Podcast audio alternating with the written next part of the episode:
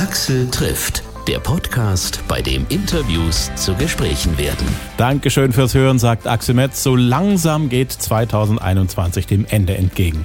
49 spannende Gespräche liegen hinter uns, jede Woche eins. Mit dem Gespräch von heute und den beiden kommenden Wochen sind es dann 52. Ich hätte eine Frage an euch. Welche der Folgen aus diesem Jahr ist die, die euch am besten gefallen hat? Schreibt's mir bitte auf Facebook oder auf Instagram. Unter allen, die mitmachen, verlosen wir tolle Preise wie zum Beispiel eine exklusive Flasche Kalkbrenner Weißwein oder handsignierte CDs von den Künstlern, mit denen ich gesprochen habe. Alle Gewinner werden gleich im ersten Podcast im neuen Jahr bekannt gegeben. Also bis zum 3. Januar mir bitte auf Facebook oder Instagram schreiben, welches eure Lieblingsfolge von Axel trifft 2021 ist.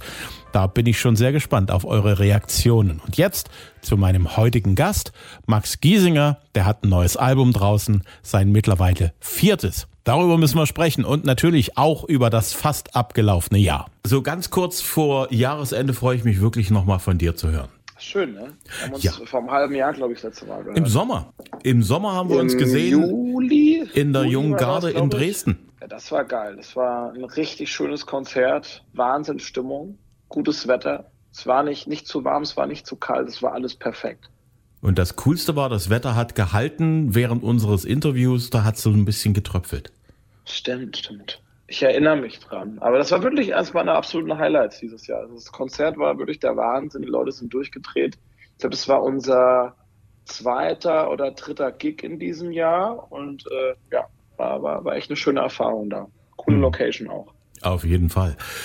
Wir reden über dein Album. Das vierte trägt den schlichten mhm. Titel Vier. Kurz und knapp, jeder weiß Bescheid. War das die Intention dahinter? Das war auch die Intention dahinter. Ne? Also es gab jetzt auch keinen Titel. Also normal guckst du die Songs durch bei so einem Album und checkst dann, hm, steht da jetzt ein Song genau für den Inhalt vom Album oder nicht. Und bei dem Album war es irgendwie nicht so der Fall. Ich konnte da jetzt keinen Song rausnehmen, der jetzt für alles gestanden hätte und dachte mir, komm, äh, ich komme jetzt eh aus dieser Trilogie, ne? die Alben davor hießen ja Laufen lernen, der Junge, der Rennen, die Reise, es ging immer um so ein Bewegungsmuster da dachte ich mir eh, es wäre jetzt mal Zeit, da mal rauszukommen, weil ich auch eh so eine persönliche Entwicklung durchlaufen habe und jetzt an einem anderen Punkt bin. Deswegen war es da irgendwie wichtig für mich, da jetzt mal so eine Zäsur zu setzen. Das finde ich sehr konsequent, weil irgendwann wärst du mit dieser Art und Weise irgendwann mal bei Rollator als Albumtitel gelandet. Wahrscheinlich, ne? Und jetzt, und jetzt kommt was ganz Neues, weißt du? Jetzt mache ich erstmal vier und dann, wenn ich dann 35 bin, dann nächsten Mal, dann heißt die 35, dann klaut man sich mal den Adele-Move, dann zählt man wieder runter oder dann heißt das Album wie die Lieblingsfarbe, irgendwas fällt mir bestimmt immer ein. Da bin ich fest davon überzeugt. Du hast drei Jahre Zeit gehabt seit deinem letzten Album, eigentlich eine ganz schön lange Zeit für das vierte Album. Wobei ich glaube, das lag nicht nur daran, dass du ganz, ganz viel zu tun hattest, ne? Ähm, ja, also es ist ja nicht so, dass du äh, ein Album rausbringst und dann direkt mit dem nächsten anfängst. Ne? Du bist erstmal auf Tour mit dem Album, bist auch erstmal beschäftigt. Und ich bin auch großer Fan von, dass man auch erstmal ein paar Geschichten sammelt, bevor man sich dann irgendwie auftut, um äh, die nächsten Songs zu schreiben. Deswegen war es für mich ganz gut, erstmal auf Tour mit der, mit der vorigen Platte gewesen zu sein und dann von der, von der Handbremse von außen gebremst zu werden, Corona und echt mal für nichts anderes Zeit zu haben, äh, Songs zu schreiben, war irgendwie auch eine, eine interessante Erfahrung, ne? weil man konnte sich nicht mehr ablenken, wie, wie sonst der Fall war, dass irgendwie direkt eine TV-Show wieder angeklopft hat. Ich habe einfach mal richtig Zeit gehabt, um ja, alle Energien Songwriting zu stecken, aber auch nichts irgendwie unter Druck zu schreiben. Das war auch gut und bin mit dem Ergebnis auf jeden Fall extrem extrem zufrieden. Hm. Die Live-Präsentation von äh, Die Reise äh, auf Tour, das hat ja auch mächtig gehackt. Habt ihr alle Termine, die irgendwann mal anstanden, auch abgearbeitet mit allen, die verschoben sind oder sind da immer noch welche, die in Warteschleife stehen?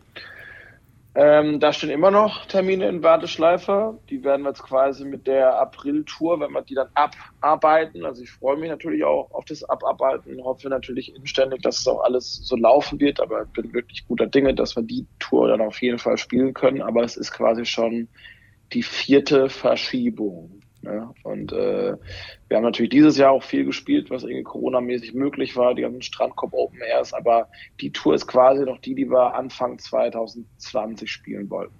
Hm.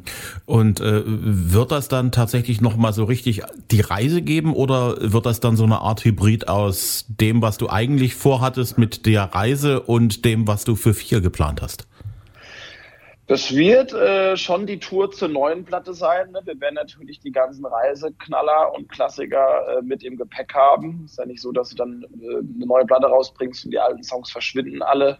Also äh, die Perlen von der Platte zuvor wird man natürlich da auch noch hören, äh, in Verbindung mit dem ganzen neuen Kram von der neuen Platte. Und die alten Klassiker natürlich auch noch. Das könnte ein langes Konzert werden. Du bist jetzt, ich habe das auch so beim Vorbereiten auf unser Gespräch so ein bisschen festgestellt, du hast mittlerweile so viele Titel, dass du einfach nicht mehr sagen kannst, okay, ich spiele alle runter, die ich habe und dann ist das Konzert fertig und dann habe ich noch so ein, zwei Zugaben und dann ist alles abgearbeitet. Du musst jetzt schon anfangen zu sortieren und sagen, ja, ja. Würde ich auch gerne spielen, den Titel, aber schaffe ich irgendwie nicht. Das ja, das wird jetzt auch wirklich hart so. Man ist da irgendwie so, steht so zwischen den Stühlen, weil ich ganz viele Songs habe, die jetzt vielleicht nicht so die bekannten Hits sind, aber die man einfach unfassbar gerne spielt aber für, für die es dann einfach keinen Platz mehr hat, weil man natürlich die neuen Songs auch vorstellen möchte. Ne? Und dann fliegt dann so eine, so eine Albumnummer von der Platte zuvor oder von Der Junge, der rennt, fliegt dann halt leider raus, weil man auch gerne das neue Programm präsentieren will und die Leute natürlich auch nicht drei, vier Stunden mit Musik penetrieren möchte. Irgendwann reicht's ja dann auch. Ne? Hm. Ein Konzert zu lang geht, das will man auch nicht.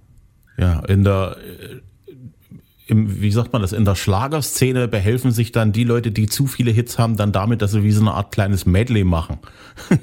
Stimmt. Ja, aber zu viele Hits, das Problem habe ich ja noch nicht. Ne? Also wenn es jetzt schon 20 Hits gäbe oder so, dann, dann könnte man das machen. Aber klar, so ein, so, ein, so ein Medley aus Lieblingssongs, die irgendwie jetzt nur die, die Liebhaber so richtig kennen, das kann man sich natürlich auch überlegen. Vielleicht ist das ein guter, ein guter Vorschlag. Hm. Irgendwann ist jetzt, war ja die erste Single sozusagen für das vierte Album. Das Album dann am Stück hast du im Herbst erst rausgebracht. Ähm, war das Absicht, die Leute so lange warten zu lassen oder äh, ist dir eigentlich nichts anderes übrig geblieben durch diesen ganzen Corona-Schlamassel? Ja, also erstmal wollte ich noch so mal ein paar äh, Songs vor der aktuellen Platte raushauen, was lass ich es dann noch mal einmal sagen. Also ähm, kurzen Frosch aus dem Hals rausbringen. Ähm, ich habe schon gehofft, dass mit Album-Release die Hochphase von Corona auch ein bisschen vorbei ist und man da auch ordentlich Promo für machen kann, natürlich damit wieder auf Tour gehen kann, dass es natürlich jetzt alles nochmal so zurückkommt. Das hab, damit habe ich nicht gerechnet. Das war auf jeden Fall so ein Punkt, dass ich gedacht habe, okay, jetzt irgendwie Anfang 2021, wo man so gar nicht weiß, wie es aussieht, möchte man die Platte jetzt auch nicht rausbringen. Ähm, aber ich glaube, so von der ganzen Tourplanung hat das jetzt schon alles total Sinn gemacht. Und es gab auch die Strategie einfach davor, die Leute ein bisschen heiß zu machen mit Vorab-Tracks, ne, dass die Leute wirklich auf die Platte freuen und merken, okay, da kommt jetzt was ganz Besonderes auf uns zu. Hm. Mit deinem vierten Album, ich muss ganz ehrlich sagen, du hast es tatsächlich wieder mal geschafft, mich zu überraschen. Oh. Das freut mich. Sowohl so, was so die einzelnen Songs angeht, als auch so der, wie sagt man das so, der Sound insgesamt von der Platte. Ja.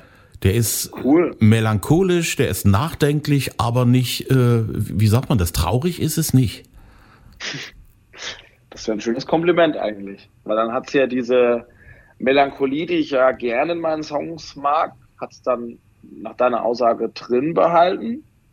Ähm, aber es macht auch Bock und geht nach vorne so. Das war auch so meine Prämisse, dass ich jetzt nicht nur Balladen drauf habe. So die Reise war ja zum Beispiel sehr, sehr melancholisch. Ähm, aber ich wollte auch thematisch jetzt nicht nur an der Oberfläche rumkratzen, wollte einfach Songs machen, die mich persönlich brutal berühren. Und anscheinend ist dann auch immer der Fall, dass es dann auch das eben solche mit anderen Leuten macht. Das das ist hm. schön. Aber freut mich, wenn, wenn, dir die Platte gefällt. Ja, freut vor allem Berge mag ich sehr, sehr gern. Berge, ja. Da kriege ich sehr viel gutes Feedback zu Berge auch. Ich gucke ja immer so ein bisschen, was die Leute auch schreiben zu den Songs, ne? Und da ist Berge auf jeden Fall ein großer Favorit. Vielleicht tragen wir alle so diese, diese Lust auf die Natur und auch mal aufs Rauskommen in uns drin. dass sich da irgendwie viele mit dem, mit dem, mit der Thematik irgendwie verbunden fühlen. Zumal du ja solche Sachen wie mit den Bergen ja auch durchaus bereit bist durchzuziehen, also in echt. Ja, du, ich habe mir das, das, äh, ähm, äh, ich, ich habe jetzt schon gelernt, welche Dinge mir gut tun, auf welche ich eher verzichten kann. Also so alles, was mit Natur zu tun hat, ist für mich der, der schiere Wahnsinn. Also wenn ich jetzt irgendwie am Tag mal so eine Stunde spazieren gehe, durch den Wald laufe oder durch den Park hier in Hamburg, da, da gehe ich mit einem ganz anderen Energielevel so durch, durch den restlichen Tag durch. Oder ja, einfach mal irgendwie rauskommen. Ja, oder in die Berge einmal im Jahr so ein kleiner Wandertrip, so ist der absolute Hammer. Und äh, so, so, ich finde, Stadt hat auch eine geile Energie, aber zieht auch viel und Natur oder Landleben kann das auch wieder schnell zurückgeben. Das finde ich sehr lustig. Ich habe letztens mit deinem Kumpel Joris gesprochen und auch der hat das Wandern für sich entdeckt. Da sagst du als Kind, ja, das war immer nervig, wenn dann die Mama immer gesagt hat, komm, jetzt gehen wir mal wandern und so. Ja. Ähm, ich denke mal, dir ging das ähnlich. Ja, als Kind fand ich das furchtbar. Ne? Sonntags dann immer der große Ausflugstrip und so und ich wollte eigentlich nur zu Hause bleiben und äh, Computer spielen damals als Teenie. Und dann blieb mir natürlich nichts anderes übrig, als, als mitzugehen. Und ich konnte diesen Trips überhaupt nichts abgewinnen. Ich habe es gar nicht verstanden, warum man da freiwillig jetzt in den Wald laufen möchte. Und dann so mit Anfang 20, als ich dann zum ersten Mal in Neuseeland war, bin ich morgens aufgestanden, bin freiwillig auf den Berg hochgelaufen um 8 Uhr morgens. Und da, da habe ich da schon mal gemerkt, oh, das, das kann einem auch irgendwie ganz gut was geben. Hm. Ähm, Erlebnisse sind dir sehr, sehr wichtig. Ich habe gelesen, deine größten Anschaffungen der letzten Jahre waren im Prinzip das Klavier und ein Sofa. Mhm. Ja, und noch ein gutes Bett, so das habe ich mir auch noch gegönnt. Ein ordentliches Bett, weil man ja echt äh, ganz schön äh, weite Teile vom Tag auch im Bett verbringt. Ich habe hier so eine gemütliche Couch, mein, mein Klavierchen steht genau neben mir. Muss ich mal wieder stimmen lassen, ich vergesse das immer wieder. Aber ich habe irgendwie für mich selbst herausgefunden, dass mir so materialistische Dinge nicht allzu viel geben und ich mir dann echt immer nur Dinge kaufe, wenn ich diesen Wunsch so sehr lange mit mir rumtrage. Also ich bin jetzt keiner, der ins Internet geht und sich wahllos irgendwie da Sachen zusammenkauft. Das stresst mich da eher zu viel zu besitzen. Hm. Ich finde so diesen Gedanken des Minimalismus finde ich eigentlich gar nicht so schlecht so. Dass du den ganzen, ganzen Ballast eigentlich so abwerfen kannst und man sich wirklich überlau äh, überlegt, was man denn wirklich braucht so glücklich zu sein. Das ist meistens gar nicht so viel. Hm. Also du kaufst dir wirklich nur die Dinge, die nötig sind. Wie sieht's denn mit dem Schenken aus, weil wir jetzt gerade in der Zeit des Schenkens und Beschenktwerdens sind? Ähm, ja, da überlege ich mir auch immer gut, was so passen könnte. Ich äh, verschenke auch gern so Quatschsachen, so Trash an vor allem meine Freunde, also Steffen und ich. Steffen ist mein bester Kumpel, der spielt auch mit einer Band. Wir haben so ein Hundefable. Und ich habe letztes Jahr habe ich ihm so einen witzigen Hunde Kalender mit so Welpen geschickt. Der ist schon das ist auch ein bisschen ein lustiges Geschenk gewesen, nicht ganz ernst gemeint.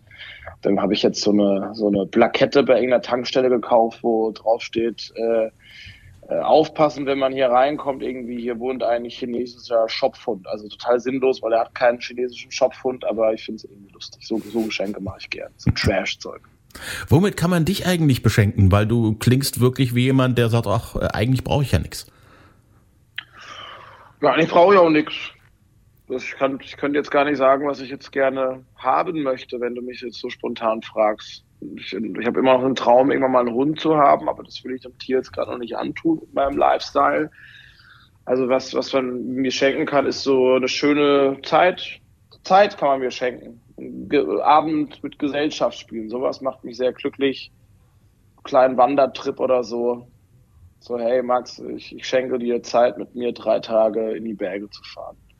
Oder auf ein Hausboot. Irgendwie so geile Trips in die Natur. Da hm. kannst du mir eine große Freude mitmachen. Hm. Du hast ja auch mal einen Song auf deine Mama geschrieben. Ich habe jetzt gelesen, dass du ein Oma-Kind warst. Oma-Kind? Mhm. Ja, das, das stimmt auch. Also ich wurde dann relativ früh auch immer viel zur Oma gebracht, wenn meine Mutter gearbeitet hat. Und äh, die hat sich echt schon ganz schön krass aufopfernd um mich gekümmert. So, ne? Das war ja eh so eine Generation, die haben alle für, alles für ihre Kids gemacht und für die Enkel und sich selber nicht so, so mega viel erlaubt.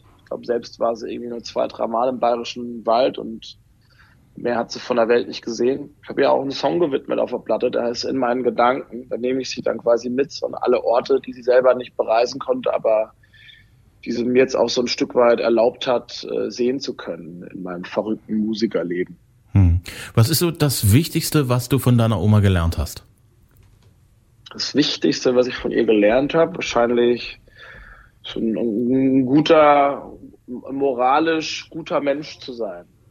Nett, nett zu sein und kein, kein Arsch. eine wichtige, wichtige Geschichte. Ja, ähm, so irgendwo schlecht. da draußen ist eine ganz schöne Temponummer geworden. War dir das wichtig, weil äh, angesichts der Textaussage irgendwo da draußen ich habe eigentlich so zuerst den Text gelesen und mir dann den Song angehört. Ich habe eigentlich Ach, nicht geil. so eine Temponummer erwartet. Hast du eine Ballade erwartet? So, im ersten Moment ja. Ja, der Song hat auch als Ballade angefangen. Wir haben den in der Eifel geschrieben. Ähm, und der war erstmal so anderthalb Stunden an diesem Songwriting-Tag war das eine Ballade. Irgendwo da draußen einer. Und irgendwann haben wir so einen Beat ausgegraben aus irgendeiner Beat-Bibliothek, der total Drive gegeben hat. Und plötzlich bin ich da mit meinen Songwritern im Kreis gesprungen und gedacht, boah, das ist irgendwie was Besonderes, glaube ich, doch nie so eine B-Seite von der Platte, sondern das könnte ja fast schon so ein kleiner Hit sein. Ähm, also hat sich für uns auf jeden Fall so angefühlt. Und äh, das Lustige ist ja, der startet ja so ein bisschen 80s-mäßig, ne? Und hm. äh, täuscht es an und wird dann noch zu so einem 90s Breakbeat, wie man den aus so guten alten Zeiten kennt. Irgendwie mag ich das. Ich mag auch, wenn man äh, die deutsche Popmusik immer mal wieder neu denkt und jetzt nicht immer auf dem Altbekannten rumreitet, sondern sagt, komm, lass mal hier links und rechts gucken, was man noch alles machen kann. Finde ich irgendwie spannend. Nee, Finde ich eine sehr gelungene Geschichte. Ähm, was Duette angeht, habe ich da auch so ein bisschen das Gefühl, bist du irgendwie der Mann der Stunde. Du hast ja mit, mit Lotte sensationell zusammengearbeitet, jetzt mit Madeleine Juno. Reizt dich das, Duette zu machen? Ja, ich finde das so schön abwechslungsreich. Ne? Ich habe meine Stimme ja jetzt auch schon ein paar Mal gehört, die begleitet mich auch schon seit ein paar Jahren und ich finde es dann immer erfrischend, wenn man so einen schönen Popsong geschrieben hat, dass man da mal jemand mit trällern lässt und dann plötzlich merkt, oh, das macht irgendwie nochmal was ganz anderes mit der Nummer. Plötzlich kriegt die nochmal einen ganz anderen Drive oder eine andere Stärke es kann natürlich auch in die andere Richtung äh, leiten, ne, dass es überhaupt nicht passt. Aber also mit Maddie und Lotte, das waren immer Perfect Matches, die die Songs echt nochmal auf ein ganz anderes Niveau gebracht haben. Hm.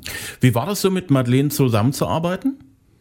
Maddie kenne ich tatsächlich schon seit zehn Jahren. Wir haben uns mal Backstage bei einem Konzert kennengelernt. Ich dachte mir direkt so, boah, krasses Mädel, hat eine Wahnsinn-Star-Aura.